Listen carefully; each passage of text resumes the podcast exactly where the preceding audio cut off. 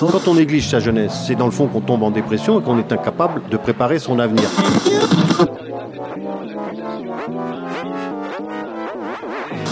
Ça ne veut plus rien dire, lycéens. C'est des merdeux, des cons. Le jeune est tourné vers l'avenir. Mais aujourd'hui, l'avenir ne se tourne plus vers le jeune. Univox, le rendez-vous du monde étudiant sur Radio Campus.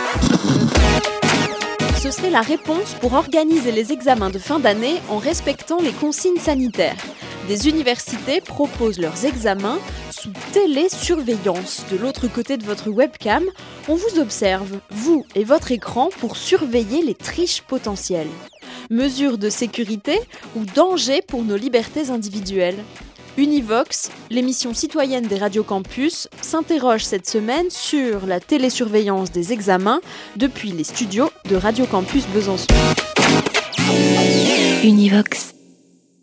Cette année, les examens à l'université, c'est particulier. Entre les facs qui proposent le 10 minimum, celles qui organisent des QCM en ligne ou donnent des devoirs à la maison en temps limité, ce ne sont pas les idées qui manquent. Problème, ces méthodes d'évaluation étaient jusqu'ici assez peu utilisées. En quelques semaines, il a fallu s'adapter.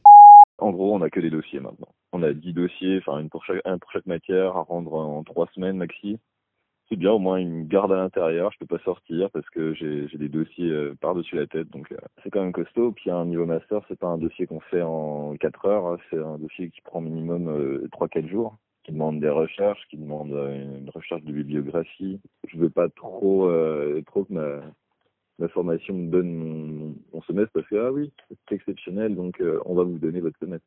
Non, bah non, je le mériter aussi. Les profs ont juste envoyé des commentaires à faire euh, en se basant sur des cours qu'on avait déjà eus. Le professeur nous prévient une semaine à l'avance comme quoi on va avoir un partiel de telle heure à telle heure. Donc par exemple c'était de 15h à 18h. Il nous envoie à 15h le dossier avec euh, par exemple un, là c'était un dossier Word, juste Word avec un texte que l'on devait traduire et lui renvoyer euh, sous format Word avant le temps limité. Si on envoie après 18h, on perd des points cette année, du coup, on aura quatre examens et sur les quatre examens, on a trois QCM. Et le quatrième examen, ce sera une question de réflexion. Donc, euh, oui, ce sera une sorte de rédaction, euh, comment organiser quoi. Si j'ai un gros trou et que j'ai le temps, euh, c'est probable peut-être que, que, oui, que, que j'aille chercher dans mon cours. Voilà. Mais c'est sûr que c'est tentant parce qu'il n'y a personne pour nous surveiller et, et on a accès à nos cours sur notre ordinateur, on a accès à Internet sur notre ordinateur dans cette histoire, je pense que le plus tentant, c'est de se dire que les autres vont le faire. Euh, du coup, c'est se dire que si nous on le fait pas, ben on, on sera moins bien classé que les autres, quoi. Et voilà, la triche, ce serait le problème de ces examens en ligne non surveillés. Il faut bien avouer que quand on fait un tour sur les réseaux sociaux, on tombe sur des commentaires d'étudiants ravis de partager sur un groupe WhatsApp ou Messenger les réponses au dernier QCM. Alors comment être sûr que les étudiants ne vont pas avoir une attitude déloyale face à la copie? Soit en modifiant le type d'exercice proposé, plus de dissertes, de commentaires, de dossiers et moins de questions de cours. L'autre option, c'est la télésurveillance des étudiants, pour vérifier ce qu'ils font chez eux. C'est comme installer un mouchard sur l'ordi des étudiants. Avec la crise du Covid, l'enseignement supérieur s'est intéressé de près à la question. Univox. Univox. En quelques semaines, c'est une mini-révolution. Rien qu'en France, un peu moins de 3 millions d'étudiants qui doivent être évalués sans mettre le pied dans une salle d'examen. Un vrai casse-tête d'organisation. Alors, certaines universités ont utilisé les outils qu'elles connaissaient déjà L'ENT, l'environnement numérique de travail, sur lequel on peut télécharger des QCM, des dossiers. On peut mettre un temps limité de rédaction. On peut déjà faire pas mal de choses, mais ces solutions d'ENT ne règlent pas les problèmes d'accès à un ordinateur, de connexion Internet, de serveurs saturés ou de risque de triche. Et c'est là que les universités peuvent faire le choix de la télésurveillance. Nous digitalisons 100% du processus d'évaluation grâce à notre plateforme online sécurisée.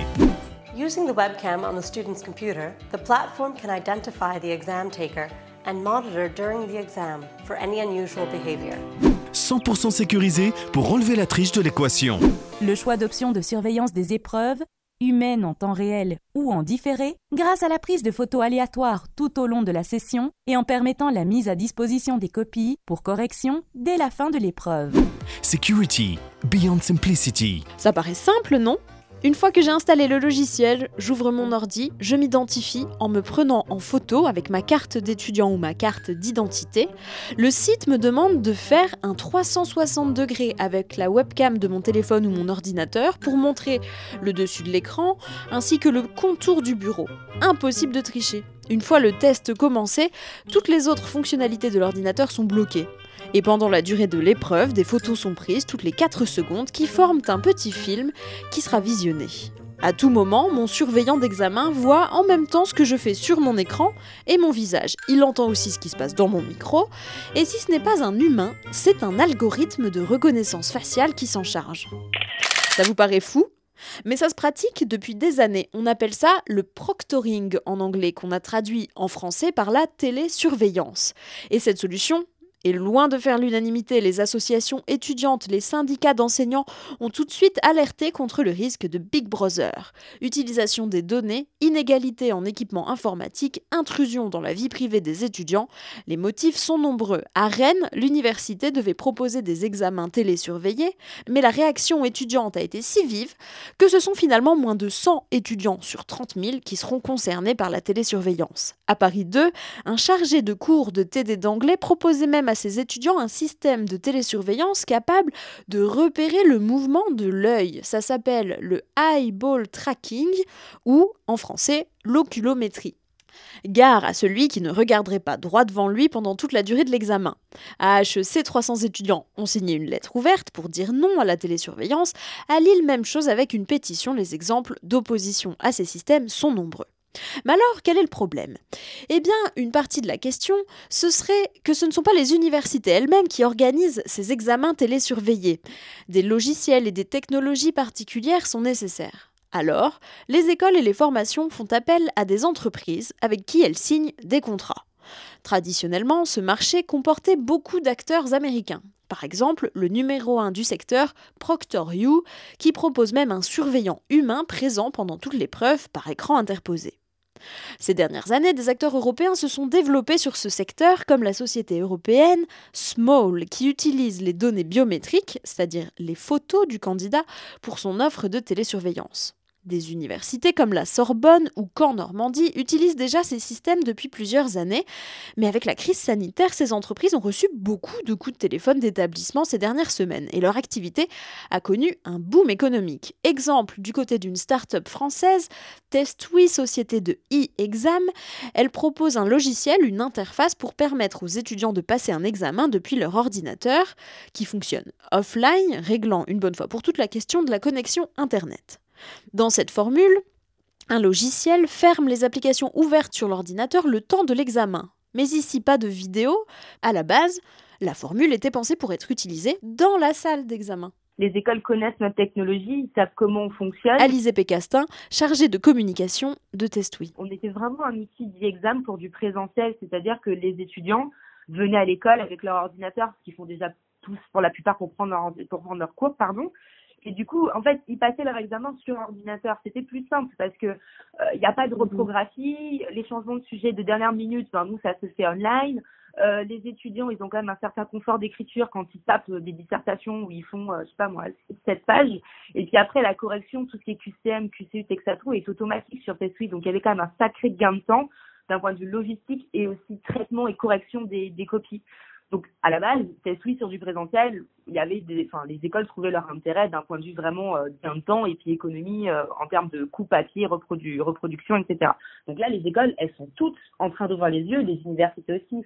Là, sur le distanciel, c'est vrai que ça devient encore plus intéressant parce que on est capable de de pas faire venir les étudiants. Simplement, la chose qui nous manquait, c'était effectivement valider l'identité des étudiants quand ils étaient chez eux. Où là, j'ai des écoles qui faisaient déjà test qui m'ont dit bon bah c'est pas grave, on garde test classique à distance. Par contre, d'autres écoles qui nous ont dit non, il est vraiment important qu'on sache si c'est le bon étudiant qui présente son examen. Alors depuis mars, dans le contexte du Covid, l'entreprise a développé sa propre technologie de reconnaissance faciale via une intelligence artificielle. En ce moment, l'entreprise gère entre 1000 et 2000 examens par jour, là où les années précédentes c'était 10 fois moins et elle propose aujourd'hui du proctoring. Pour les marchés dont elle s'occupe, Alizé Pécastin estime que 30% des écoles s'y sont mises. C'est un logiciel qui doit être installé sur l'ordinateur de l'étudiant. Durant toute la passation de l'évaluation, l'étudiant est pris en photo toutes les 3-4 secondes Donc c'est de manière aléatoire. Euh, et ensuite, en fait, toutes ces photos sont euh, poussées sur la plateforme. Les copies remontent sur la plateforme pour les correcteurs. Par contre, les photos ne sont accessibles que par les administrations des écoles. C'est-à-dire qu'un professeur de marketing ne voit pas en fait les photos qui ont été prises pendant l'examen de ses étudiants. C'est-à-dire que nous, en fait, on n'a pas, on n'a pas d'accès direct à ce qui se passe côté étudiants et on, on a notamment sécurisé cet accès par les adresses IP. Univox, le rendez-vous du monde étudiant sur Radio Campus. Flicage des étudiants? Certainement pas, se défendent les présidents d'université, pour qui il s'agit avant tout de valider l'année avec des diplômes crédibles. On va vérifier qu'ils sont, euh, que c'est eux qui vont composer, qu'il va pas y avoir une autre personne qui va se substituer pendant l'épreuve. Je dirais quelque chose de totalement classique. On veut vérifier qu'ils sont pas en train d'interagir avec quelqu'un d'autre, qu'ils se sont pas mis à trois dans la même salle pour faire le même examen. C'est tout. Et ces données-là, on va pas les garder. Là, elles vont être détruites euh, très rapidement après l'examen. Beaucoup d'organismes de la formation continue s'intéressaient déjà à ce moyen pratique de valider un diplôme de façon sécurisée, à l'issue d'une formation à distance par exemple, ou pour permettre aux étudiants en situation de handicap de passer un examen sans être obligés de se déplacer. Alors filmer un étudiant chez lui pendant un examen, est-ce plus intrusif que lui demander sa carte d'identité et le surveiller pendant un examen? Nous avons posé la question à Alice Niesborala, directrice des opérations de Proctor Exam, une société créée en 2014 et basée aux Pays-Bas qui fait du proctoring avec beaucoup d'établissements en France et en Europe. Ces jours-ci, ils ont une activité quatre fois plus importante que d'habitude et eux se défendent de toute intrusion dans la vie privée. Ils en prennent pour preuve la création d'un guide des bonnes pratiques de télésurveillance au sein de l'agence européenne Erasmus. Des universités avec qui on travaille depuis euh, longtemps on fait des, des, des, des, efforts pédagogiques pour euh, euh, documenter, expliquer aux candidats ce qu'il allait se passer, comment euh, les épreuves se déroulaient, pourquoi. Et je pense que ce qui nous manque aujourd'hui dans cette période, de par la problématique de temps, c'est suffisamment d'informations aux candidats pour qu'ils soient en pleine connaissance de, de, de la modalité qu'ils vont passer. Et donc, quand on ne connaît pas, euh, ben, on, on, est réfractaire. Euh, et je pense que euh, c'est un travail en conjonction avec les, les, prestataires comme nous et les établissements de faire en sorte de donner ces informations-là aux candidats. bon, je lisais hier un communiqué d'une d'une association étudiante qui eux manifestent pas mal de, de peur et de crainte vis-à-vis des examens télésurveillés. Qu'est-ce que c'est que ces données personnelles On va pouvoir voir par notre webcam. Bon voilà, un certain nombre d'inquiétudes par rapport à, beaucoup à la sécurité et puis aux inégalités que ça pourrait avoir entre les étudiants chez eux. Quelle garantie vous, vous leur proposez aux étudiants? C'est l'établissement qui définit quelles sont euh, les données personnelles euh, qui, sont euh, capturées pendant pendant l'expérience, comment ces données personnelles sont traitées et combien de temps ces données personnelles sont gardées. Donc là, c'est déjà le, le contexte d'application de départ. En général, les bonnes pratiques, c'est d'une part une gestion de ces vidéos, ou en tout cas un stockage de ces vidéos un minimum de temps nécessaire. Donc s'il n'y a pas de, de, de, problèmes rencontrés pendant l'épreuve, les bonnes pratiques que nous appliquons aujourd'hui avec nos établissements, c'est un stockage entre 6 et 7 semaines maximum à la suite de l'épreuve. Et à la suite de l'épreuve, l'ensemble des données doivent être supprimées, entièrement supprimées. Euh, nous devons donner aux établissements une toute transparence euh, sur le stockage de ces données et la possibilité de les supprimer. Il y a donc différents degrés dans la surveillance. On peut avoir accès à l'écran de l'ordinateur, la webcam, dans certains cas avoir un double contrôle ordi et téléphone portable. La surveillance peut être prise en charge par l'université elle-même. On peut aussi être surveillé en direct, de façon synchrone ou a posteriori de façon asynchrone. Vous allez avoir euh, des organisateurs de tests euh, qui vont souhaiter euh, mettre, en, mettre en œuvre leurs propres équipes. Donc, on a des universités avec lesquelles on travaille ici aux Pays-Bas, par exemple, qui ont des, comme vous avez déjà sur site, euh, des, des, des, surveillants sur site euh, qui sont formés et qui sont là pour euh, vérifier dans un amphi que les choses se passent bien, ben, ces personnes-là sont en mesure de faire la télésurveillance d'examen de leur côté, en, avec une solution technique que nous apportons. Vous avez aussi des surveillants maison, entre guillemets, pour les établissements qui ne veulent pas le faire eux-mêmes? Nous, notre cœur de métier, c'est de fournir cette solution logicielle.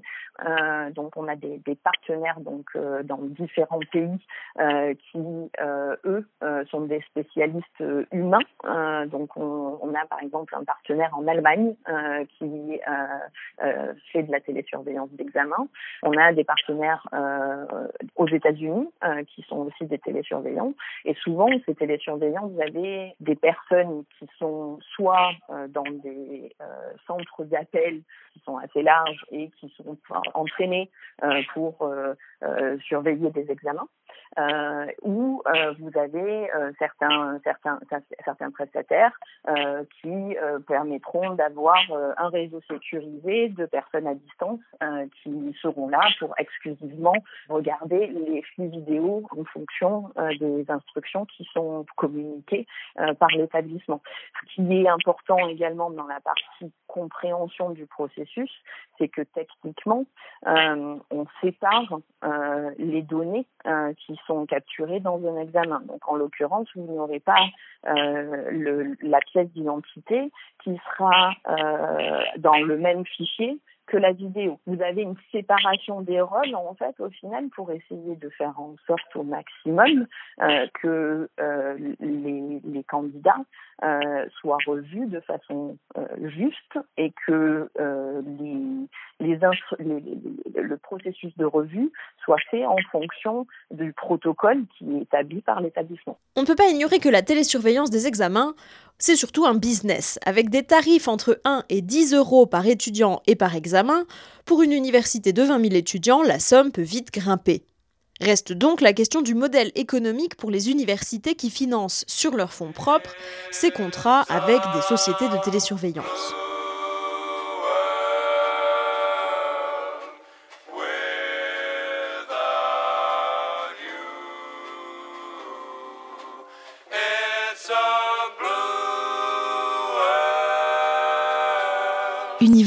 Le rendez-vous du monde étudiant sur Radio Campus.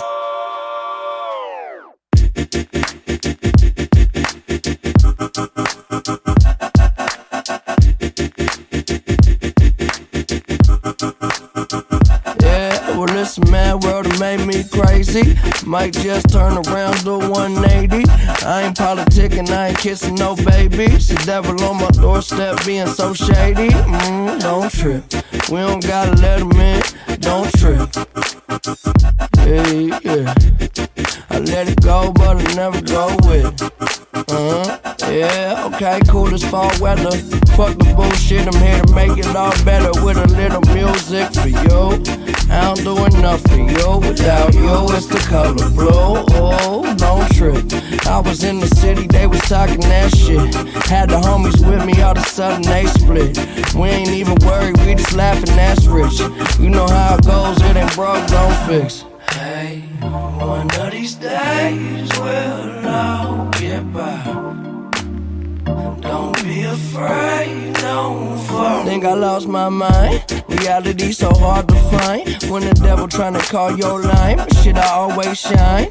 Even when the light dim. No, I ain't God, but I'm feeling just like him. Oh, don't trip. See, I was in the whip riding me and my bitch. We was listening to us, no one else, that's it. That's the flesh, just a bit. Let me talk my shit. Say my head got bit. Yeah, well, listen, man, world made me crazy.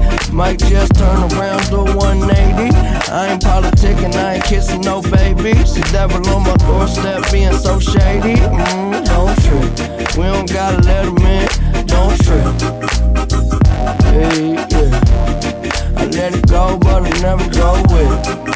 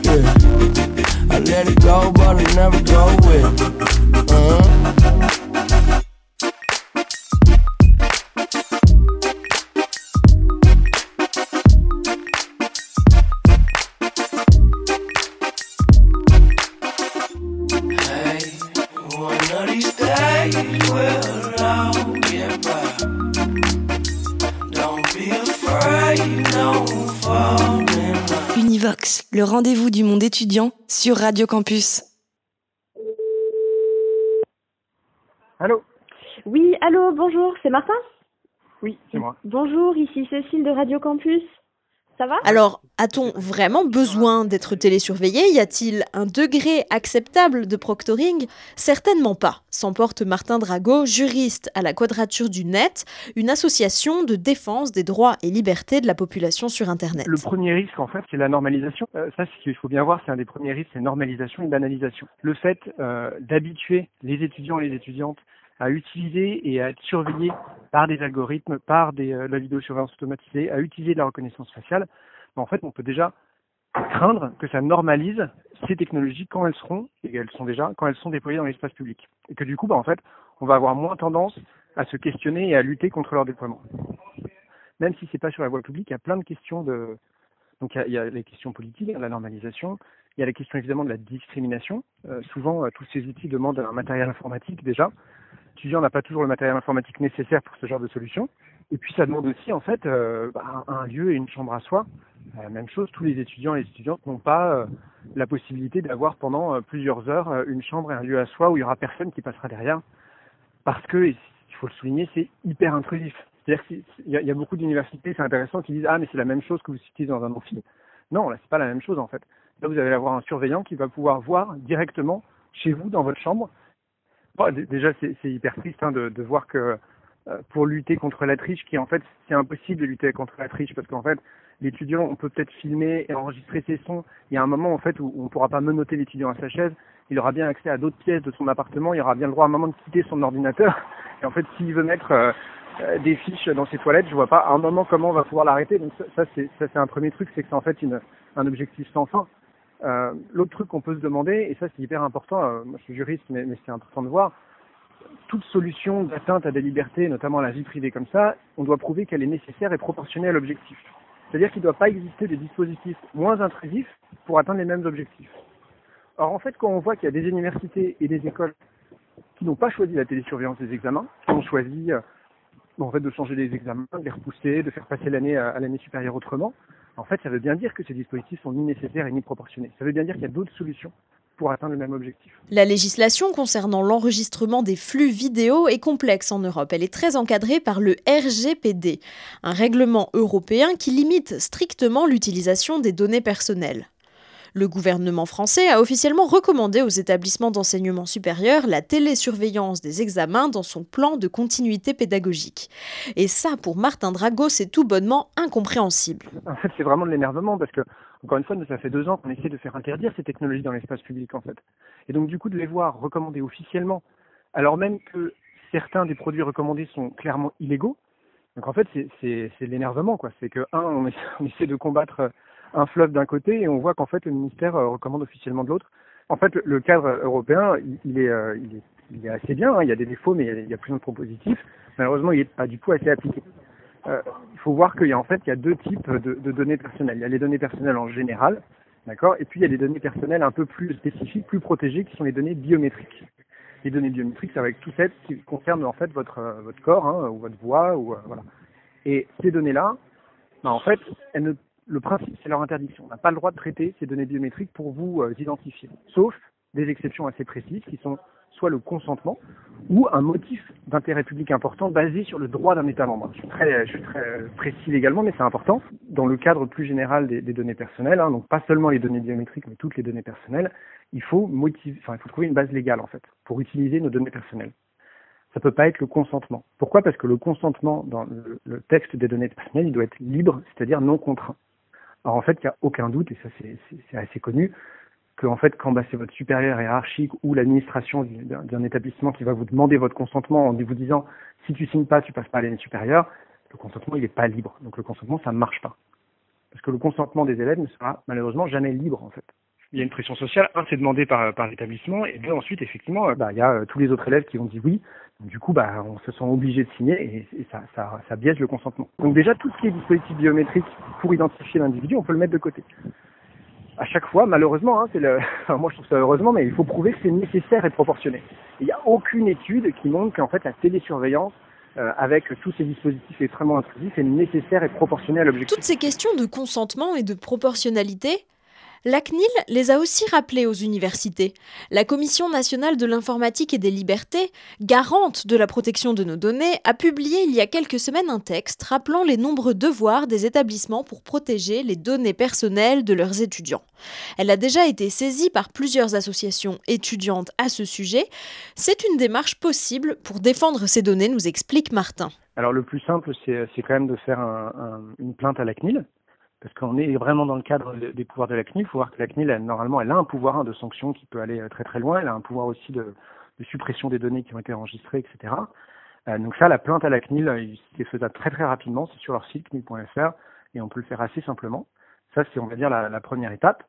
Euh, ensuite, faire du contentieux juridique, c'est un peu plus loin. Ça demande quand même il y a des risques financiers, y a, ça prend énormément de temps. Donc moi, je, je dirais plutôt d'aller voir des syndicats euh, encore une fois, d'étudiants qui ont peut-être plus euh, le temps l'énergie possible pour faire ce genre de contentieux. Mais oui, ça va arriver, c'est sûr. Et je trouve que, franchement, sur euh, par rapport à d'autres sujets que nous on suit, l'opposition, elle est assez claire. Hein. Il, y a, il y, a, quand même énormément d'étudiants, vous l'avez dit au début, et de syndicats étudiants qui se sont mobilisés. donc on voit bien qu'il y a une opposition à ces dispositifs.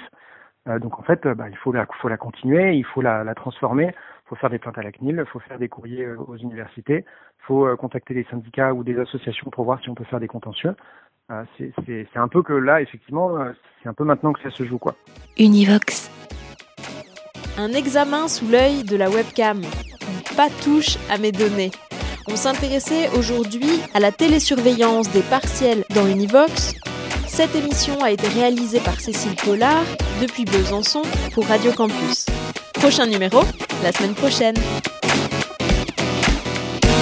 Univox, le rendez-vous du monde étudiant sur Radio Campus. Radio Campus est un réseau national de 29 radios étudiantes que vous pouvez suivre sur Twitter, Facebook ou en vous rendant sur le site internet radiocampus.fr pour écouter la web Radio Campus. Vous pouvez aussi vous abonner à Univox et d'autres programmes de Radio Campus sur votre plateforme de podcast préférée.